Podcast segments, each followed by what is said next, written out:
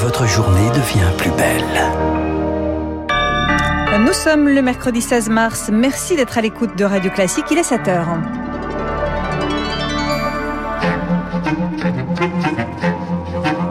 La matinale de Radio Classique avec Aurélie Blonde. Et à la une, la fin d'un tabou, le mot est lâché. Le gouvernement est prêt à aller jusqu'à l'autonomie de la Corse. Gérald Darmanin le dit à Corse Matin, une première. Il est sur place pour deux jours. Kiev sous couvre-feu, Mariupol toujours coupé du monde. Dans les grandes villes d'Ukraine, les conditions de vie se dégradent pour les civils. Même les humanitaires doivent se terrer. Témoignage dans ce journal.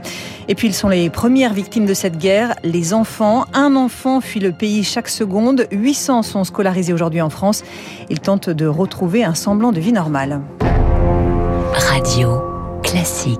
Lucille Bréau pour le journal Lucille. L'autonomie de la Corse n'est plus un tabou ce matin. Voilà, le mot est dit. Nous sommes prêts à aller jusqu'à l'autonomie. Gérald Darmanin l'assume dans les colonnes de Corse Matin. Jamais un gouvernement n'avait été aussi loin. Après deux semaines de violence dans l'île consécutive à l'agression d'Ivan Colonna, le ministre de l'Intérieur entame une visite de deux jours sur place.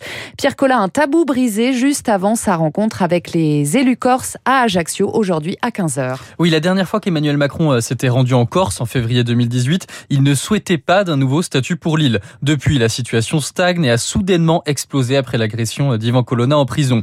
Les manifestations s'enchaînent, très violentes, plus de 100 blessés dans les rues de Bastia dimanche. Gérald Darmanin le dit dans les colonnes de Corse Matin, le préalable à tout début de discussion est l'arrêt immédiat des violences. Il faudrait aussi qu'Emmanuel Macron soit réélu, car le processus ne commencera que lors du deuxième mandat, selon le ministre. L'autonomie de la Corse, ça voudrait dire que l'exécutif local déciderait de ses règles dans le domaine économique, le social, la santé. L'État garderait ses compétences régaliennes, police, justice, armée. Enfin, Gérald Darmanin promet la vérité sur ce qui est arrivé à Yvan Colonna à la prison d'Arles et reconnaît une responsabilité de l'État dans son agression, une agression qu'il a qualifiée de terroriste. Gérald Darmanin qui visitera demain la brigade de gendarmerie de Porto Vecchio, prise pour cible vendredi par des manifestants.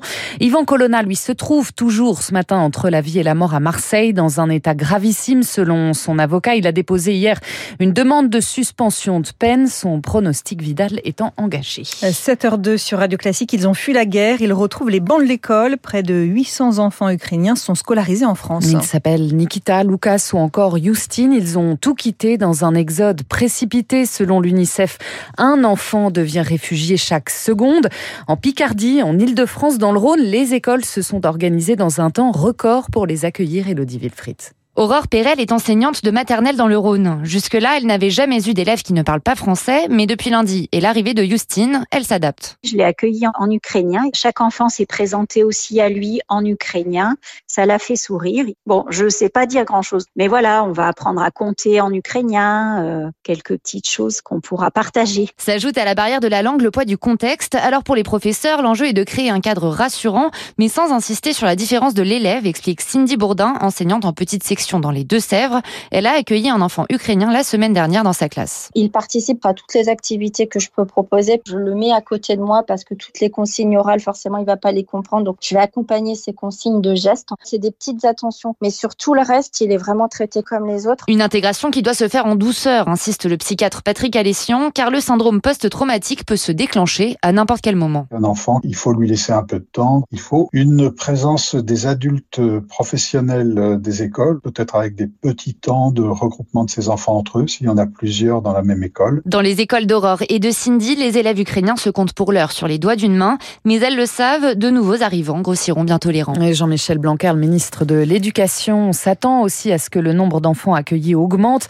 13 500 réfugiés sont arrivés en France pour l'instant. En Ukraine, Kiev sous couvre-feu jusqu'à demain matin. Les frappes se multiplient depuis lundi sur la capitale, encore la nuit dernière. Image très symbolique, les premiers ministres polonais, tchèques et slovènes sont arrivés hier soir sur place pour montrer le soutien de l'Union européenne. Au bord de la mer d'Azov, Mariupol, ville assiégée, vit par ailleurs toujours dans la terreur. Hier, 20 000 personnes ont pu partir, mais pour ceux contraints de rester, eh bien, la vie est de plus en plus difficile. Sébastien Lambroskini dirige la branche ukrainienne de l'ONG Acted. À Mariupol, nous, on avait une vingtaine de staff. Très peu sont partis. Ils passent l'essentiel de leur temps dans les caves, dans les bunkers. Heure. Ça bombarde quasiment en permanence. Il n'y a plus de réseau téléphonique. Quand ça revient quelques minutes, ils nous envoient un message pour nous dire qu'ils sont vivants, mais qu'il n'y a plus de nourriture, plus de médicaments, que l'eau euh, vient à manquer. On a très très peu de vision sur l'étendue des dégâts humains. Ils sont à la limite de ce qui est possible euh, de tenir aujourd'hui. Hein. Un témoignage recueilli par Lauriane Tout-le-Monde. Et pour parler entre Russes et Ukrainiens doivent par ailleurs reprendre aujourd'hui. Après cette concession du président Zelensky, il se dit prêt à renoncer à une adhésion de son pays à l'OTAN, Casus Belli pour Moscou. Il s'exprimera aujourd'hui devant le Congrès américain. En France, Jean Castex dévoile son plan de résilience pour amortir le choc de la guerre. Et pas de nouveau quoi qu'il en coûte, mais des mesures ciblées pour les entreprises les plus touchées par la flambée des prix de l'énergie et des matières premières. Il tient une conférence de presse à 16h. Un Premier ministre souvent décrit comme un homme de terrain, travailleur, proche des élus, un atout à moins d'un mois de la présidentielle, Victoire Fort. Regardez son agenda et vous aurez le tournis. Jean Castex se démultiplie sur le terrain. Déjà 350 déplacements au compteur et à chaque visite, de nombreux échanges. Dans cette élection où le président est candidat autant qu'il le peut, la carte Jean Castex est utile. Emmanuel Macron a eu raison de le garder jusqu'au bout. Il est très précieux, affirme un proche de l'Élysée. Il est très convaincant, là où le président est dans la séduction, analyse un autre collaborateur.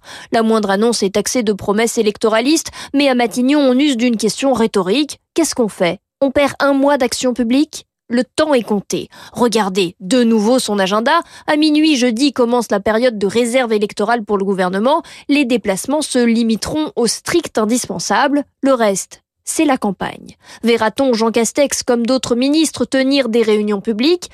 Non, ses proches prédisent une autre forme d'engagement en temps voulu. Emmanuel Macron lui détaillera son programme demain. Il devrait aussi tenir son premier et sans doute unique meeting de campagne avant le premier tour le 2 avril à Paris. Et puis des voitures orangées, des couloirs de métro poussiéreux, un horizon bouché et jaunâtre. Vous l'avez peut-être remarqué, un fin nuage de sable venu du Sahara recouvre une partie de la France. Le phénomène doit durer jusqu'à demain. Merci Lucille Réau. Prochain point sur l'actualité à 7h30 avec Charles Bonner.